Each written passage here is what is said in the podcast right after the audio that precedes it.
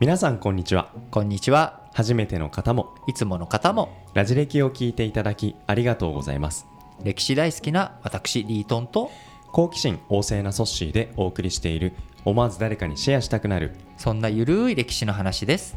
それでは本編をお楽しみください今回と次回でペストの流行が歴史に与えた影響について語ります。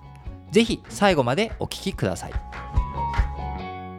ということで、えー今回からね2回にわたってちょっとペストについて語ろうかなとはい。思ってるんですけれども、はい。まあやっぱりね今こう昨今 COVID-19 はい。COVID-19 って呼んだ方がいいのかな、うん。なんて呼ぶのがあれかまだこううまくなってなくて、コロナっていう人たちも多いんですけど、はい。まあコロナって言っちゃうと、うん。コロナウイルスって今でもね7つ見つかっていて、はい。で4つはまあ普通の風邪を引き起こしていいうん。るコロナウイルスいるしで2つがあの SARS、MERS はい。だしで、最後の一つとして COVID-19 がいて、うん。こいつはだからやっぱ新型をつけないと、はい。コロナって言っちゃうとねいろんなまあ普通の風邪を引き起こす。まあそいつも悪いやつらなんですけど、うん。まあ、コロナはい。と言ってもねいろんなコロナがいるわけでとうん。いうことなんですけど今回はそのペストの流行はい。を語っていくにあたって、うん。まあそもそもペストって何ぞやと。はい。ということでほとんど今はねペストが流行することなんてないし、うん。まあ、特効薬も作られ、はい。まあ、基本的に僕らは昔その世界を席巻した感染症とかその疾病疫病という意味ではペストコレラうん。赤痢あるいはなんだ？あとは天然痘。はい梅毒、うん。まあ、こういったいろんなものがあるんだけれども、はい。まあ、そいつらは基本的にどんどん駆逐この19世紀20世紀で駆逐していき、でその一方でまた新しい脅威として HIV とか、あのーまあ、こう今流行っている新しく出てきた COVID-19 とはい。かあるわけなんですが、うん。昔やっぱりそのペストとかね、うん。あのすごい猛威を振るっていてあとまああのインフルエンザとかもねいまだに猛威を振るってますけれども、あのペストっていうのがはい。やっぱり何度と幾度となく幾度となく？幾度となく襲いかかってきてるんですよね。はい。古くは古代ギリシャはい。時代,、にも流行って当時の政治家のトップが死んだりとおかー。あったし、はい。で今回ね今日話をしようと思ってるのは6世紀のペストの流行についてなんですけれども、その後にも14世紀とか、はいえーいろんなところどころでペストが流行していくわけなんですがこれね、あのーペストの流行って聞いてなんかどんなイメージあります？ペストの流行を聞いて、うん。原因わかんないけどなんか次々と人々がうん。病に陥っていく、その不安を煽るそういうなんか時代情勢を作ったんじゃないかなってそう思いますね。なるほど、うん。まあ、それはやっぱりねこう現代社会に生きる我々だってやっぱり不安なわけだし、うんあのーこう死っていうものはい。がこう人間にとって拭いきれない運命としてある以上は、まあ、それを目の前でどんどんどんどんこう見せつけられていくと。はい。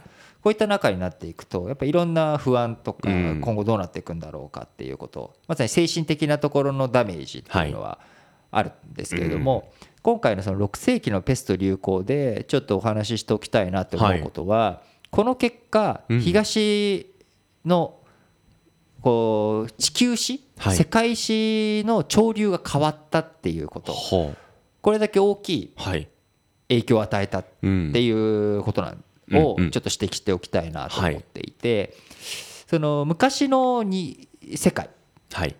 東には中華帝国がありうんうんうん。西には地中海を席巻しているローマ帝国があったわけなんですよね。そうでし。たね。うん。で東の中華帝国というのはまあ秦の始皇帝うん。という人が作って、はい。まあ、その人自体の王朝はあっという間に滅んじゃったんですがたはい。その後を引き継いだうん。漢、はい。漢字とか漢民族で使われている漢が400年。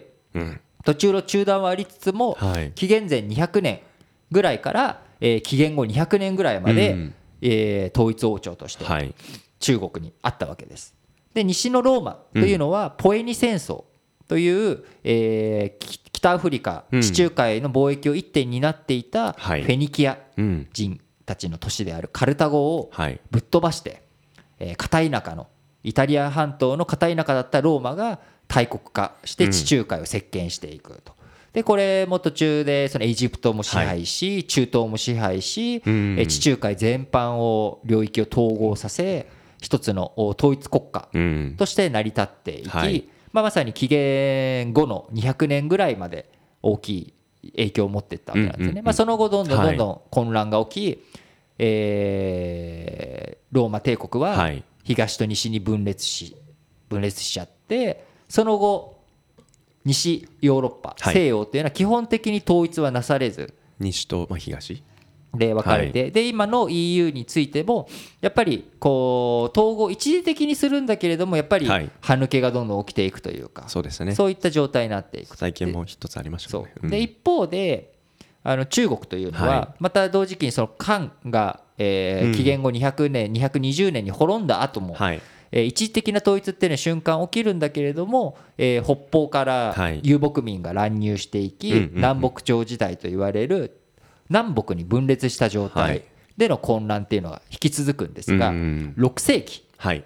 589年に、まあ、あの隋の煬帝はい。この前お話しした唐の時代のちょっと前のうん。隋のが統一してその後唐が引き継いで中国というのは統一された状態がデフォルトなんだっていうのを400年弱かけてはい。取り戻していったわけです。うん。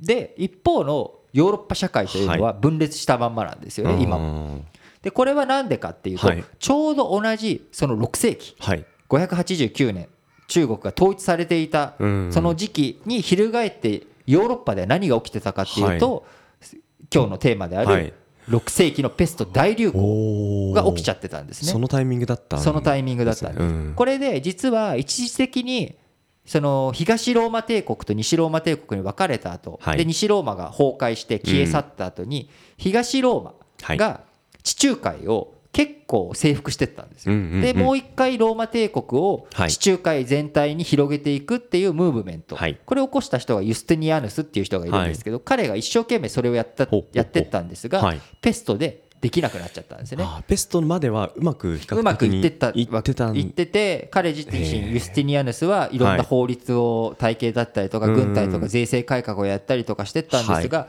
い。かんせんペストが流行しちゃうと人がいなくなっちゃうんですよね。そうですね。生産性とかの問題じゃなくてうん。そもそものはい。元本っていううんうんうん。か人がいなくなっちゃう。動ける人の動ける人がいなくなっちゃうっはい。ていうことでザザザってなっていくんですよはいでそのペストで流行が受けてこう国の体力が奪われていったところにはい。やってきたのがはい。イスラム教なんです。